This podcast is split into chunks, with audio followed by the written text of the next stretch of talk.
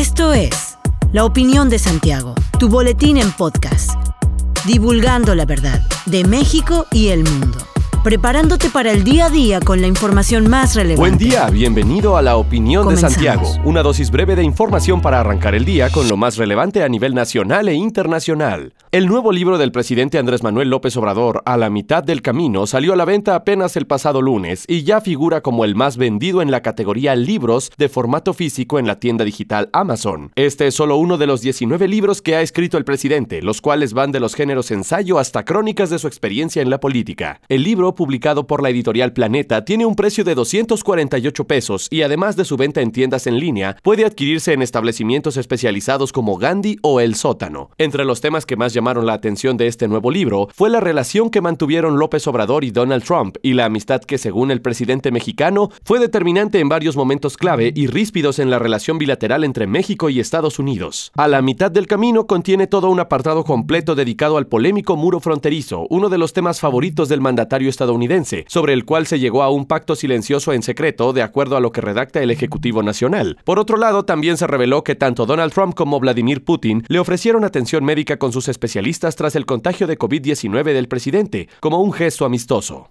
Senadores del grupo parlamentario del PAN firmaron un pacto con el líder y fundador del partido español de extrema derecha, Vox, Santiago Abascal, con el objetivo de frenar el avance del comunismo en la iberoesfera. El coordinador de senadores del PAN, Julen Rementería, organizó el encuentro con Abascal argumentando que el avance del comunismo supone una seria amenaza para la prosperidad y el desarrollo de nuestras naciones. Esto al mismo tiempo se entiende como un mensaje para el presidente López Obrador que dice México nunca va a ser comunista. Los panistas firmaron la Carta de Madrid, promovida por por el mismo político ultraderechista, la cual defiende la libertad, la democracia y la propiedad privada, según destacó la bancada del PAN. La Carta de Madrid fue suscrita a finales de 2020 por Fernando Rodríguez Doval, secretario de Estudios y Análisis Estratégicos del Comité Ejecutivo Nacional del PAN, y el actor Eduardo Verástegui, conocido por impulsar organizaciones religiosas pro vida y en favor del expresidente estadounidense Donald Trump.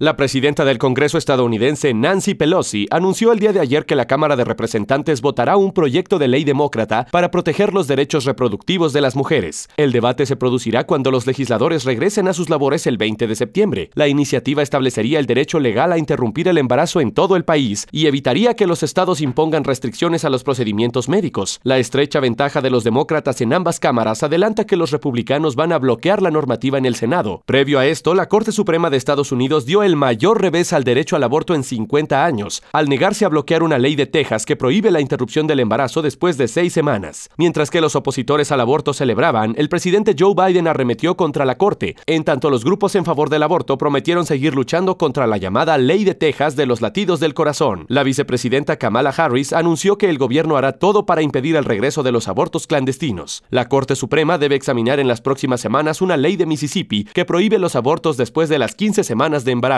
excepto en casos de emergencia médica o una anomalía fatal grave. En Estados Unidos, desde el primero de marzo, se han desechado al menos 15 millones de dosis de vacunas contra el COVID-19, según información del medio NBS. El número de dosis desperdiciadas fue reportado por los estados o las farmacias que administran las vacunas a los Centros para el Control y la Prevención de Enfermedades, principal agencia federal de salud pública del país. Los motivos para tirar las dosis pueden ser varios, como la fecha de caducidad rebasada, error de dilución, problemas de refrigeración o frascos fisurados. Dos cadenas de farmacias nacionales, Walgreens y CVS, reportaron más de 2 millones de dosis desperdiciadas cada una, y Walmart y Rite Aid más de un millón. La cifra de 15 millones representa una pequeña fracción del número de dosis que se distribuyeron en total en el país desde diciembre, así como el número de dosis efectivamente suministradas. Cabe mencionar que Estados Unidos anunció a principios de agosto que envió 110 millones de dosis de vacunas a países extranjeros y a finales de agosto comenzó a distribuir una parte de la donación de 500 millones de dosis Pfizer a países pobres. El presidente municipal de Querétaro, Luis Nava, en compañía de su esposa y presidenta del patronato del sistema municipal DIF, Araí Domínguez, y del embajador del Reino Unido en México, el señor John Benjamín, dio la bienvenida formal a los participantes del iFestival Querétaro 2021, mediante una reunión que se llevó a cabo en el andén de la antigua estación del ferrocarril. El festival nace de reconocer el potencial transformador, porque fortalecer los vínculos que nos unen como seres humanos para imaginar un mundo nuevo a través de la lectura y el diálogo es una tarea indispensable, comentó el presidente municipal. Esta edición de iFestival se realiza de forma híbrida con eventos presenciales y virtuales en apego a las normas de prevención sanitaria. El festival cuenta actualmente con la participación de más de 170 ponentes procedentes de 19 países, entre los que destacan también 27 creadoras y creadores y 6 agrupaciones musicales originarias de Querétaro, las cuales estarán repartidas en 87 actividades. El festival inició actividades desde el 1 de septiembre y se mantendrá hasta el domingo 5.